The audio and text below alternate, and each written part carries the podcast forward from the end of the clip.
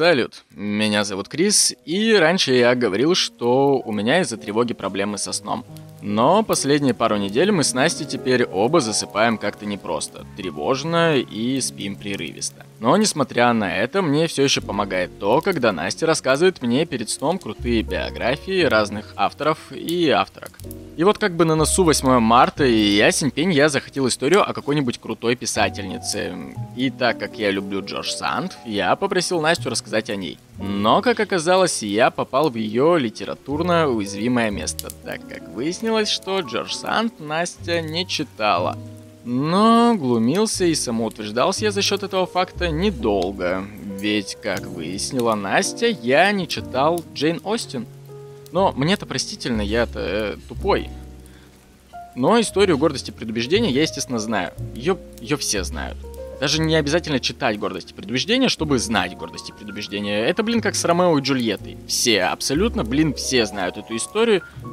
И вот сейчас честно, поднимите руки те, кто вот прям брал томик Шекспира и читал от и до Ромео и Джульетту.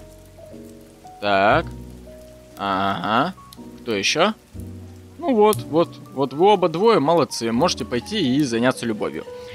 А я пока проговорю традиционный дисклеймер, в котором предупреждаю всех новых слушателей о том, что далее в подкасте изредка будет звучать ненормативная лексика, а буква «Р» звучать не будет, потому что, во-первых, как сказал великий классик, Нецензурная брань – жемчужина великого русского языка! А во-вторых, ну бля, мы с Настей тоже не святые и обычно так и разговариваем. А история, она рассказывает в первую очередь для меня. Всех остальных же я приглашаю послушать про личную жизнь первой литературной леди.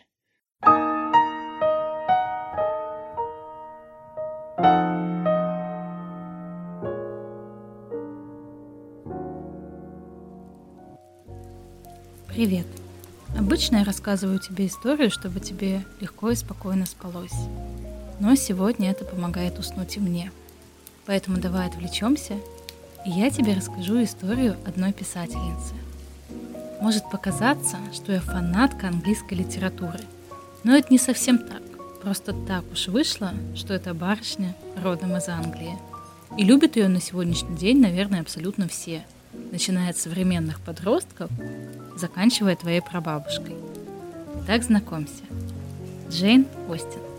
Родилась в 1775 году в графстве Хэмпшир, Англия. Отец ее был... А вот сам угадай, кем был ее отец. Достаточно распространенная профессия на то время. Да, ее отец был священником в местной церкви. А мать, мать была домохозяйкой, родом из дворянской семьи но из очень бедной дворянской семьи, поскольку их род разорился. Всего у родителей было 8 детей, шестеро мальчиков и две девочки. Да, ну, конечно, не футбольная команда, но в целом вполне себе группа детского сада. Давай я тебе чуть-чуть поподробнее расскажу о ее братьях и сестрах. Старший брат Джеймс был такой талантливый пацан, писал стихи, писал прозу, мог бы стать писателем, но не фартануло, и, как и его отец, он стал священником. Второй брат Джордж был психически неполноценным и за всю жизнь так и не смог заговорить, из-за чего Джейн Остин пришлось выучить азбуку немых, так они вот вдвоем между собой общались. А третьего брата Эдварда усыновили богатые родственники. И кому из нас в детстве не хотелось, чтобы его усыновили богатые родственники? Потому что, ну вот, знаешь же, всегда есть вот этот родственник, у которого дома приставка есть, а у тебя нет. И ты такой, «О, заберите меня. Вот Эдварду повезло. Любимый брат Джейн Генри Томас никак не мог найти себя.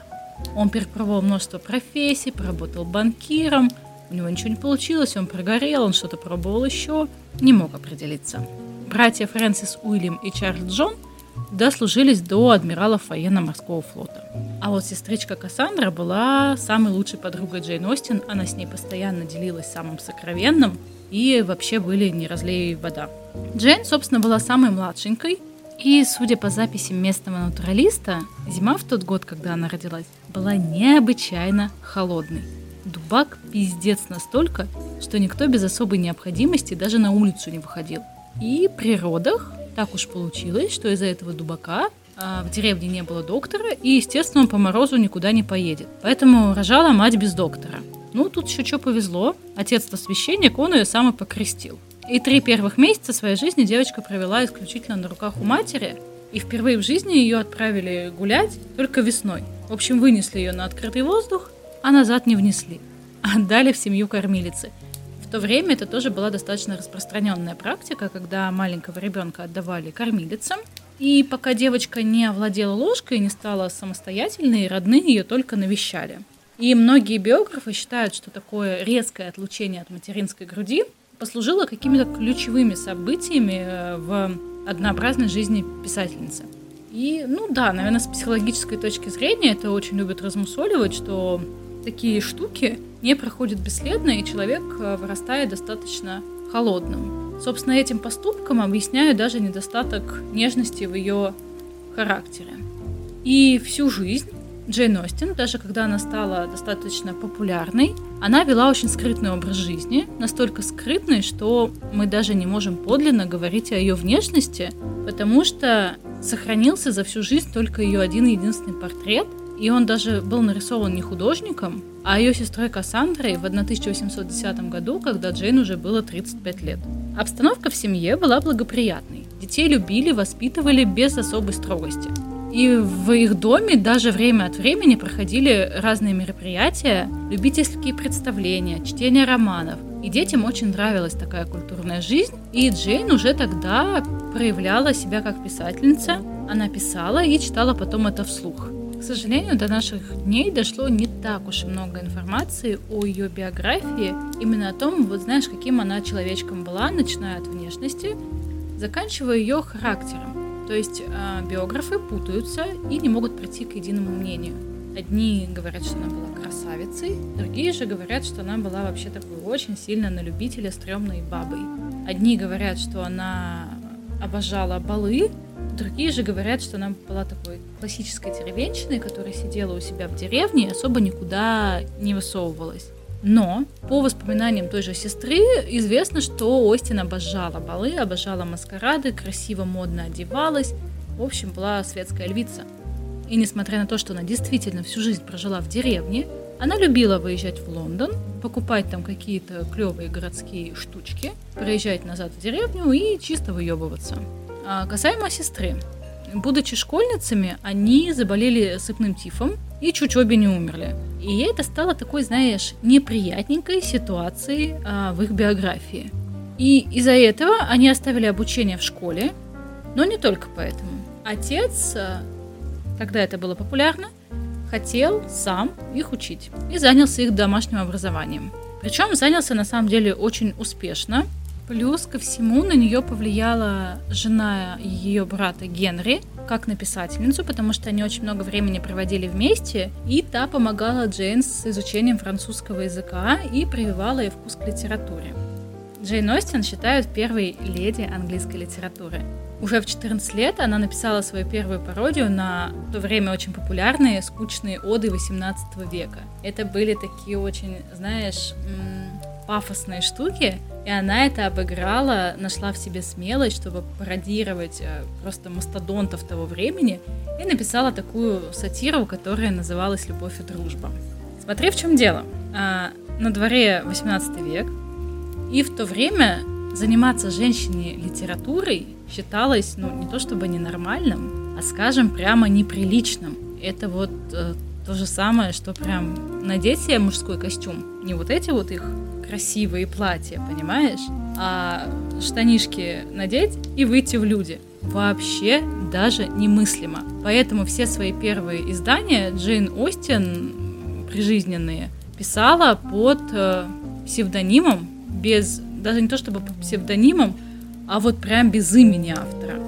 Более того, она никому не показывала то, что она пишет, потому что не то чтобы это опубликовать, даже если бы кто-то просто узнал, что она этим занимается, это было очень постыдно. И она скрывала свои занятия даже от самых близких друзей. Она писала на маленьких листочках почтовой бумаги, которые можно было быстренько спрятать, если кто-то ее за этим бы застал. Кроме того, она придумала такую штуку. У нее была в холле, которая вела к ней в комнату, скрипучая дверь. И ее постоянно все порывались починить, но она такая, нахуй, пусть скрипит, все хорошо.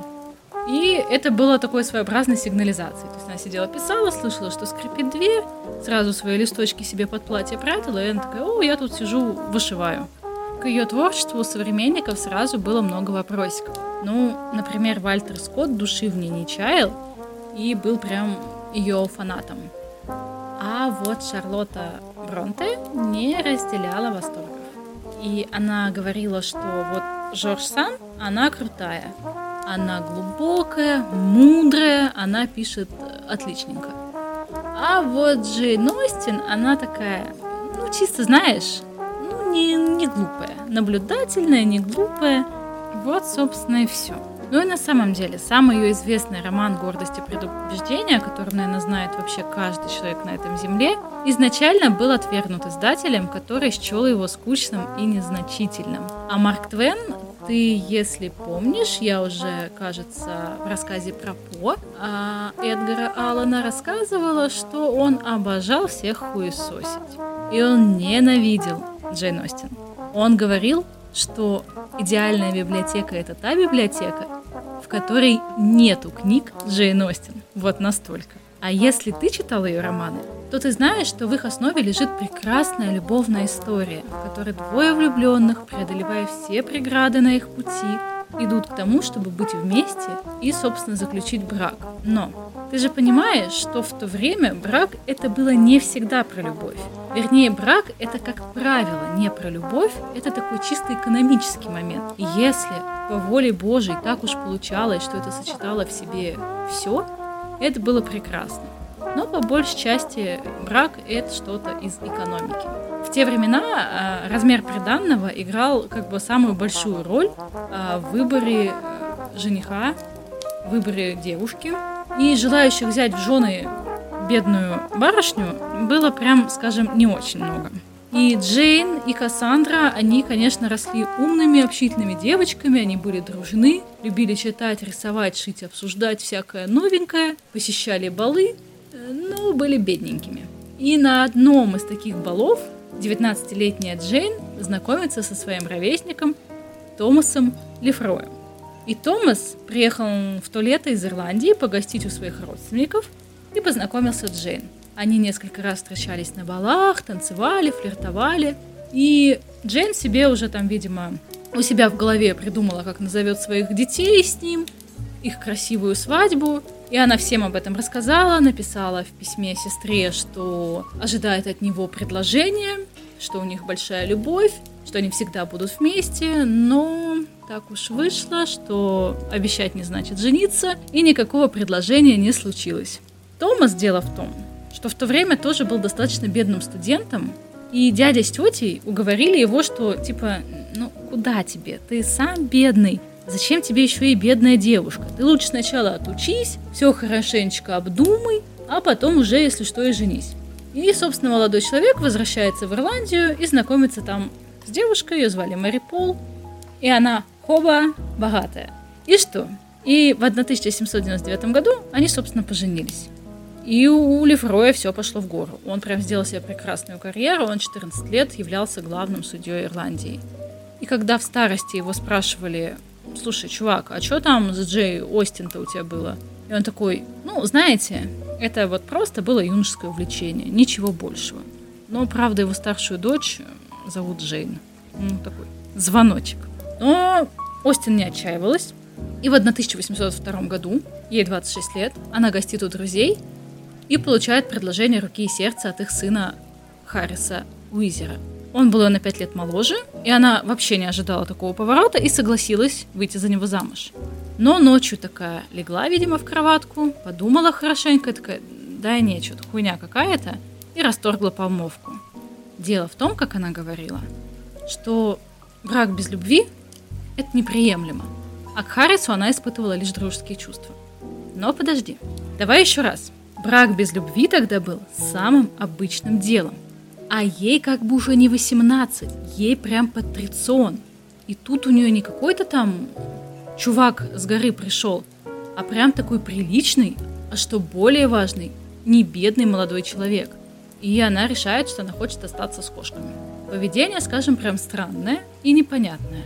Но позже ее сестра поведала, в чем было дело. А дело было так. Вероятно, что в жизни Джейн было еще одно романтическое приключение. Летом они с семейством выезжали на побережье, и там она познакомилась с неким молодым человеком, который, по словам Кассандры, ее сестры, испытывал к ней самые нежные чувства. И Джейн отвечала ему взаимностью. Они тогда расстались, но он обещал ей, что он обязательно ее вновь найдет. Однако больше они никогда не встретились. И спустя некоторое время Джейн узнала о его внезапной гибели. Возможно, это ее травмировало и так сильно на нее повлияло, что она больше никогда не смогла ни в кого влюбиться. Но она, сама лично, Джейн Остин, об этом никому не рассказывала, ну, кроме, собственно, сестры. И лишь вот годы спустя после ее смерти Кассандра поведала своим племянницам об этой трагической любви. Была ли это самая большая любовь ее жизни? Или что? Кто был этот человек? Был ли он вообще? Мы, к сожалению, не узнаем. Но к 30 годам писательница отчаялась выйти замуж и завела себе 100-500 кошек. Нет, там был немножечко другой ритуал. Она надела на себя чепец и признала себя старой девой. Что значит надела на себя чепец? Просто вбей в Google Джейн Остин, и ты увидишь, что это значит. И, возможно, отсутствие мужа и детей сыграло очень благотворно на ее творчество, потому что, ну, блин, никто ее не отвлекал своими мирскими делами, она себе, знаешь, Хочу пряники ем, хочу халву, как говорится, и все свободное время посвящала творчеству. Кстати, у единственной ее сестры Кассандры тоже все было весьма печально с историей любви. Дело в том, что у нее был жених Томас Фоул, и он был бедным, но они очень любили друг друга. И чтобы заработать на свадьбу, он присоединился к военной экспедиции в качестве священника. И умер там от желтой лихорадки. Заработанную тысячу фунтов он завещал Кассандре, но так как та старая дева, эта вдова буквально, то они так и остались жить вместе. И сейчас в этом доме, где они жили, открыт дом-музей Джейн Остин. Джейн Остин скончалась в 1817 году в возрасте 41 года. И по официальной версии причина ее смерти заключалась в болезни Аддисона. Это редкое гормональное заболевание, хроническая надпочечная недостаточность. И характеризуется она тем, что недостаточно вырабатывается кортизола и гормона альдостерона. И, как правило, она возникает из-за повреждения или разрушения коры надпочечников в результате аутоиммунного какого-то процесса. Но, но, э, недавно это было опровергнуто, и это как бы общепринятая версия, но по мнению одной журналистки, у нее не хватало важных симптомов для этой болезни. У нее не было помутнения рассудка, у нее не было болей во всем теле, она не теряла весе и не было замечено, что у нее снизился аппетит. И считают, что наиболее вероятным диагнозом является просто туберкулез, который она могла подхватить от крупного рогатого скота, что, собственно, в деревне-то бывает. Похоронена она в Винчестерском соборе, и с похоронами помогли ее пять братьев, они собрали деньги и заплатили ей, собственно, за это место. Джейн Остин прожила недолгую жизнь, затворническую и не наполненную какими-то бурными событиями. И книг она написала за всю свою жизнь вроде бы не так уж и много, шесть. Шесть книг всего, но зато каких. И творчество Джейн Остин не нашло подлинного понимания ни у современников, несмотря на то, что у нее были там свои фанаты, ни к концу XIX века. Критики а, не принимали то, что она описывала просто правду жизни, как она есть, не озаряла ее каким-то воображением. И лишь в 20 веке, когда жанр романа пережил значительные изменения, творчество Остин получило признание. Это связано в первую очередь с тем, что по тем временам э, авторы старались отказаться от прямого поучения, заставив героя жить собственной, независимой от автора жизнью. И вот только в этот момент реально Джейн Остин выстрелила. И до сих пор ее по праву считают первой леди английской литературы. До сих пор ее произведения обязательно для изучения во всех колледжах и университетах Великобритании. Если честно, то я не фанатка Джейн Остин, и ее литература абсолютно не в меня. Я читала «Гордость и предубеждение», и я не то, чтобы считаю этот роман посредственным, просто для этого надо иметь определенное восприятие и вот такой вот романтический настрой. Так что я не буду соглашаться с а, Бронте, что это было не глупо, просто это не для всех. Что меня восхищает в ее биографии? Что она писала в такое время, когда это было вот прям неприлично. Но она так хотела этим заниматься, ее так вдохновляло творчество, что она придумывала всякие штуки, чтобы не спалиться, когда она пишет. И в итоге все равно добилась своего, несмотря на то, что многие биографы считают скучной ее как человека. Многие критики считали ее произведения не очень умными. Она все равно добилась, наверное, того, чего хочет добиться любой автор. Прошло очень много лет, а мы все еще ее обсуждаем, мы все еще читаем ее на уроках литературы, ее произведения экранизируют по всему миру и, в общем-то, считают ее реально очень крутой женщиной своего времени. Поэтому я считаю, что Джейн Остин вполне достойна того, чтобы о ней рассказывали и знали как можно больше. Поэтому если ты вдруг любишь романы про любовь и все еще не читал «Гордость и предубеждение», то тебя ждут интересные часы с главными героями этой книги. Ну, спокойной ночи, на сегодня это все. Надеюсь, мы все немножечко поспим. Блин, вот ты сказала про пряники, и я захотел пряники. А вообще ты заметила, да, что самые красивые истории любви пишут те женщины, у которых у самих-то никакой бурной личной жизни-то и не было. Стефани Майер тоже в ту калитку, кстати. Те, кто не слышал, у нас уже есть про нее выпуск. А еще, еще я обязательно как-нибудь заставлю Настю рассказать про Эрику Джеймс, авторку 50 оттенков кринжа. Вот. А еще хотелось бы отдельно поблагодарить тех людей, которые скидывали Насте чаевые. Она честно не спустила их на шлюх и на кокаин, а сварила себе суп. Фотку супа я вам показать, к сожалению, не могу, но могу зато дать послушать вот эту голосовуху. Я же планирую питаться чисто это на донаты. Вот 300 рублей – это пачка макарон, пару пачек. Короче, на 300 рублей прям можно пару дней питаться, я все рассчитала. Тем, у кого тоже вдруг появится желание вдруг накормить Настю в эти непростые времена, ссылка на сервис с чаевыми в описании к выпуску.